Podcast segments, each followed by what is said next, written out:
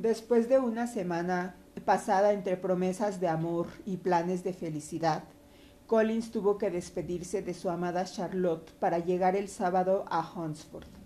Pero la pena de la separación se aliviaba por parte de Collins con los preparativos que tenía que hacer para la recepción de su novia, pues tenía sus razones para creer que a poco de su próximo regreso a Herefordshire se fijaría el día que habría de hacerle el más feliz de los hombres. Se despidió de sus parientes en Longbourn con la misma solemnidad que la otra vez. Deseó de nuevo a sus bellas primas salud y venturas y prometió al padre otra carta de agradecimiento. El lunes siguiente, la señora Bennet tuvo el placer de recibir a su hermano y a la esposa de éste, que venían como de costumbre a pasar las navidades en Longbourn. El señor Garnier era un hombre inteligente y caballeroso, muy superior a su hermana por naturaleza y por educación.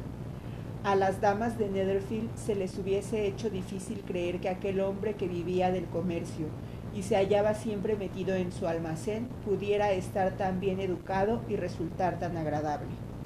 La señora Garnier, bastante más joven que la señora Bennet y que la señora Phillips, era una mujer encantadora y elegante, a la que sus sobrinas de Longbourn adoraban, especialmente las dos mayores, con las que tenía una particular amistad.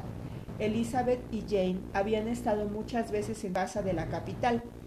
Lo primero que hizo la señora Garnier al llegar fue distribuir sus regalos y describir las nuevas modas. Una vez hecho esto, dejó de llevar la voz cantante de la conversación. Ahora le tocaba escuchar. La señora Bennet tenía que contarle sus muchas desdichas y sus muchas quejas. Había sufrido muchas humillaciones desde la última vez que vio a su cuñada. Dos de sus hijas habían estado a punto de casarse, pero luego todo había quedado en nada. No culpo a Jane, continuó, porque se habría casado con el señor Bingley si hubiese podido, pero Elizabeth. Ay, hermana mía, es muy duro pensar que a estas horas podría ser la mujer de Collins si no hubiese sido por su testarudez. Le hizo una proposición de matrimonio en esta misma habitación y lo rechazó. A consecuencia de ello, Lady Lucas tendrá una hija casada antes que yo, y la herencia de Longbourn pasará a sus manos. Los Lucas son muy astutos, siempre se aprovechan de lo que pueden. Siento tener que hablar de ellos de esta forma, pero es la verdad. Me pone muy nerviosa y enferma que mi propia familia me contraríe de este modo, y tener vecinos que no piensan más que en sí mismos. Menos mal que tenerte a ti, aquí en estos precisos momentos, me consuela enormemente. Me encanta lo que nos cuentas de las mangas largas.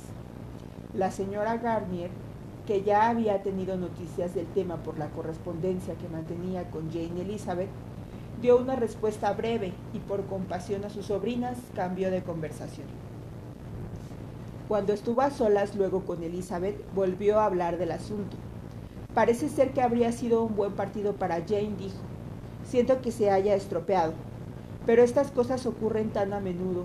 Un joven como Bingley, tal y como tú me lo describes, se enamora con facilidad de una chica bonita por unas cuantas semanas y si por casualidad se separan, la olvida con la misma facilidad. Esas circunstancias son muy frecuentes. Si hubiera sido así, sería un gran consuelo, dijo Elizabeth, pero lo nuestro es diferente. Lo que nos ha pasado no ha sido casualidad.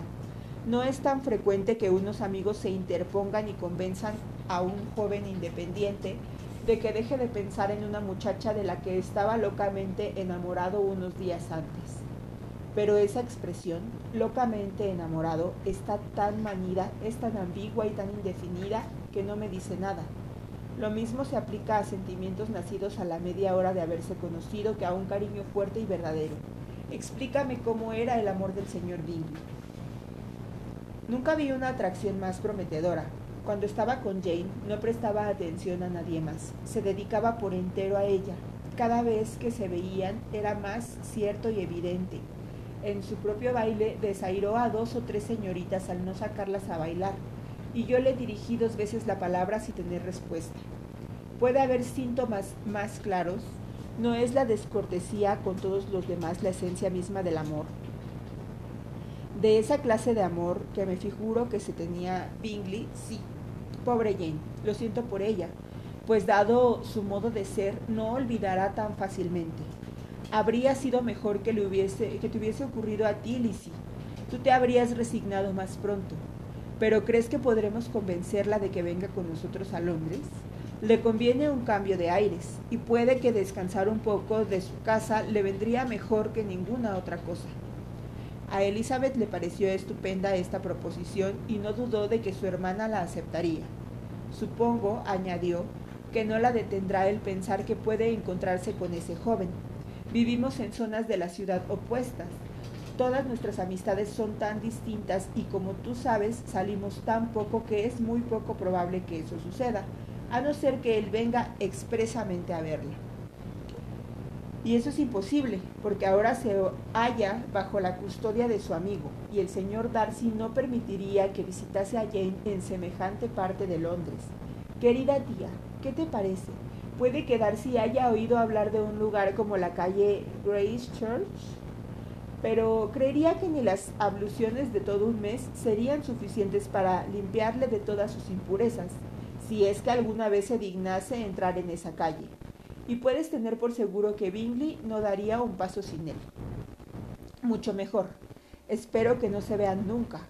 Pero ¿no se escribe Jane con la hermana? Entonces la señorita Bingley no tendrá disculpa para no ir a visitarla. Romperá su amistad por completo.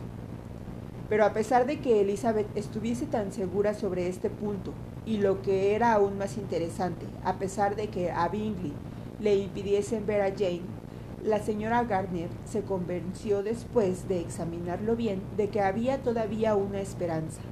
Era posible, y a veces creía que hasta provechoso, que el cariño de Bingley se reanimase y luchara contra la influencia de sus amigos bajo las influencias más natural de los encantos de Jane. Jane aceptó gustosa la invitación de su tía sin pensar en los Bingley, aunque esperaba que como Caroline no vivía en la misma casa de su hermano, podría pasar alguna mañana sin ella, sin el peligro de encontrarse con él. Los Garnier tuvieron en Longbourn una semana y entre los Phillips, los Lucas y los oficiales no hubo un día sin que tuviesen un compromiso. La señora Bennet se había cuidado tanto de prepararlo todo para que su hermano y su cuñada lo pasaran bien, que ni una sola vez pudieron disfrutar de una comida familiar. Cuando el convite era en casa, siempre concurrían algunos oficiales entre los que Wickham no podría faltar.